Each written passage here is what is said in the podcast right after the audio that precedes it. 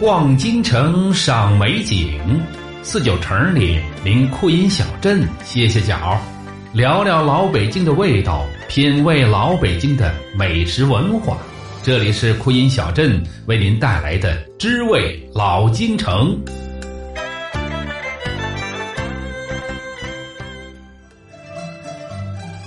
各位亲爱的朋友，欢迎您收听知味老京城，我是酷音小镇。明天是周末，也正好是我们的传统的元宵佳节。今儿呢，咱们就来聊一聊老年间儿的元宵节。农历的正月十五是我国民间影响最为广泛的一个传统节日——元宵节，它又称之为灯节、上元节、元夜和元夕等等。其他的传统节日呢，都是以家庭为单位的，而元宵节则是一个全民同庆的欢乐节日。用现在的话说，就是狂欢节了。所以有闹元宵一说，不闹就不能称之为元宵节。当夜幕来临，无论是城市、乡村、南方、北方，街上院内，到处是张灯结彩，犹如白昼。人们扶老携幼，拥向街头，观彩灯的，猜灯谜的。放烟花的、听音乐的、看杂耍的，热闹非凡呢。有这么一首诗叫《上元诗》，真实的描绘出了旧时北京城的元宵之夜。满城灯火耀街红，弦管笙歌到处同。真是生平良夜景，万家楼阁月明中。在老年间的北京城啊，最热闹的节日并不是春节，而是元宵节。从农历的正月十三一直到正月十七，北京的老百姓要整整的娱乐上五个昼夜。在唐代中国的元宵节为期十天，所以要狂欢十个昼夜。旧时候的北京城，每逢元宵节，北京可谓是万人空巷。无论是达官显贵，还是平民百姓；无论是书生学士，还是老人小孩一概都上街观灯。各个店铺也都均自发的挂出各种花灯，有的还挂出灯谜，猜中的奖赏一些鲜果、小吃等等。那几天呢，酒肆茶楼和其他的娱乐场所，他们的生意也都特别的红火。虽然说中国没有狂欢节的说法，但是元宵节实质上就是咱中国的狂欢节啊。老北京如何过元宵节？而元宵节怎么就有了燃灯的习俗呢？它是起源于道教的三元之说。正月十五为上元节，七月十五为中元节，十月十五为下元节。主管上中下三元的分别是天地人三官。天官喜乐做上元节，当然要燃灯。要说老北京的元宵节最重要的活动，那当然就是赏灯。在明代北京的灯市呢，在东城区的灯市口，元宵之夜呢，街市就开始两旁列市，上至珠宝玉器，下至日用百货，一应俱全，并有茶楼酒肆供游人们饮宴作乐。各个铺户呢，也都张挂出绢纱、烧猪、名角、麦秸、通草等制成的各式花灯，供游人们观赏。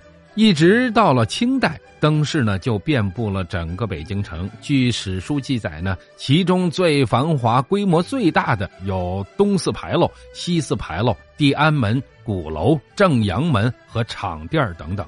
老年间的北京城最热衷于挂花灯的，那就是做生意的店铺，以糕点铺、布铺、绸缎庄为主，他们挂出大小、高矮、方圆、形式不等的花灯。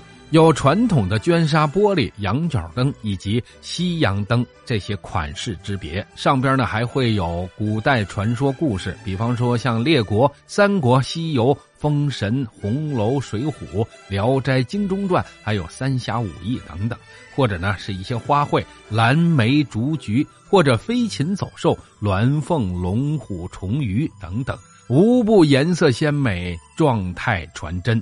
在早年间呢，地安门外的聚生宫干果铺还经常搞冰灯展览，惹来大批的群众围观，那叫一热闹。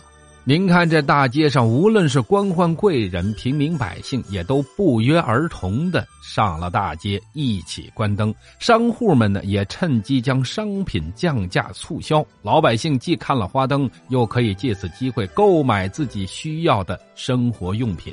市面上更有临时的商贩售卖走马灯、吉利灯、气死风灯，以及狮、狗、羊、兔等动物形象的纸灯。孩子们纷纷提溜着买来的灯笼，四处游逛玩耍，形成了提灯逛灯之景啊！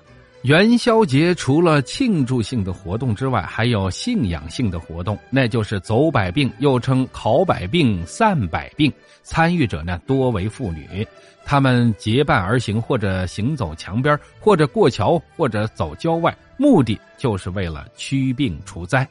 随着时间的推移，元宵节的活动也越来越多。不少的地界呢，节庆日增加了像耍龙灯、耍狮子、踩高跷、划旱船、扭秧歌、打太平鼓等活动。北京呢，还有摸钉这项活动。每到元宵节的时候呢，妇女们就会来到正阳门摸一摸正阳门上的铜门钉。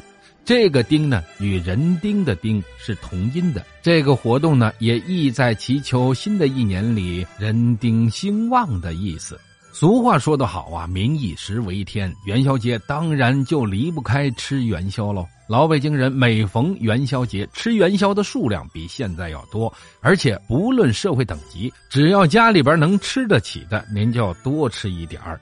在北京做元宵的老字号有稻香村、公仪府、聚庆斋、正明斋等等一大批，其中稻香村更是从一八九五年落户于北京开始就出品元宵，它的元宵呢，至今仍然是手工窑制的。而元宵和春节的饺子不同，并不是作为主食来食用，是晚上的一种调剂口味的小吃。在清代旗人的家庭里边呢，还会做几样点心来配合着元宵一起吃。比方说，像野鸡丝炒水疙瘩就是一种咸菜，一起吃呢可以解腻。同时呢，元宵也是送礼的佳品，起着沟通感情的桥梁作用。我们全国都过一个节，但是呢，我国的南北方对元宵的叫法还是有着区别的。现在在南方呢，还是习惯称元宵为汤圆做法呢也有所区别。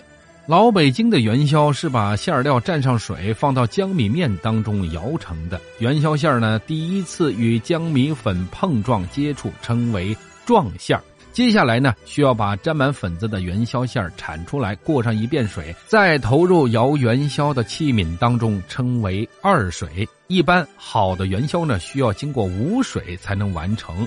北京的元宵从清朝到现在呢，变化并不是特别大。在清代的元宵呢，主要有山楂白糖、白糖桂花。还有枣泥松仁还有豆沙四种馅儿，现在当然丰富多了。清朝的时候呢，有一种奶油馅的元宵，深受广大群众的喜爱。当然了，价格也不菲呀，是一般元宵的两倍。您看，这卖元宵的商家呢，也使出各种绝招来招揽顾客。最为有趣的，那就是摇晃笸箩的伙计们，一边摇晃笸箩，一边在唱歌，这会让行人们不免的驻足观看。说到这儿呢，我就想起来在庙会上那些卖羊肉串的，一边烤着，一边扭着，还一边放着舞曲，那可真叫一另类。据《燕京岁时记》中这样记载说呢，市卖食物干鲜具备，而以元宵为大宗，亦所以点缀节景耳。在大庭广众之下，边摇边唱，边唱边做，边做边卖，仿佛是大戏里边唱念做打，生意自然是非常的兴隆。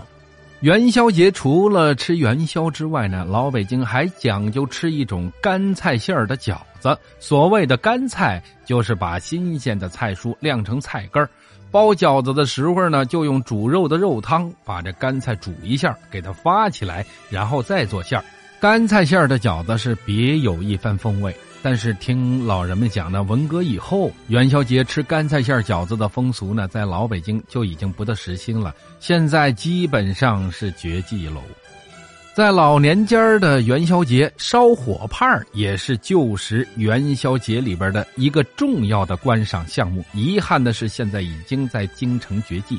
这判儿呢，指的就是传说中阴曹地府里边的判官，其实呢，就是用泥塑成空心的判官坐像，高约四五尺，外形呢像一个袒腹而坐的人，头上顶着一顶双翅的纱帽，这帽子呢就是一个大砂锅子。这右手呢抱着一个牙物，这牙物呢就是一块铁板。泥像的内部就是一个炉膛，可以填煤二百来斤的。生着火以后，你看这判官被烧的是浑身通红，火焰呢从判官的七窍中冒出来，煞是好看。烧火炮呢，一晚上要烧数百斤煤，这些煤呢都是个人商号以及京西煤矿来捐献的。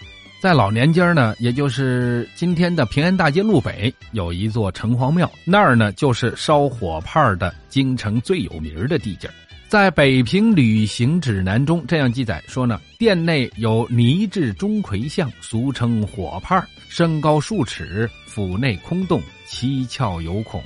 每年的正月十三到十七号呢，有庙会五天。在庙会期间呢，每天晚上都要把煤放在火炮的肚子里边生火。这五个晚上呢，用煤得数千斤。听老人们讲，最后一次烧火炮呢，是在一九五零年北海公园。这个习俗呢，也昭示着人们善恶有报、不爽毫厘的说法，蕴含着惩恶扬善的意思。所以说呢，在老京城的元宵节当中，它是最具特色的娱乐观赏节目。好了，亲爱的朋友，元宵节呢是农历年中的第一个月圆之夜。无论说它是狂欢节也好，是上元节也罢，也无论是时代习俗怎么去变化，人们对生活的美满、婚姻的幸福追求是永远不会变的。希望您的小日子能够过得红红火火，两口子能够鸾凤和鸣，家庭人丁兴旺，家族大树长青。好了，亲爱的朋友，老北京的元宵节，我们今儿呢就先聊到这儿了。祝您节日快乐，回头见了您呢。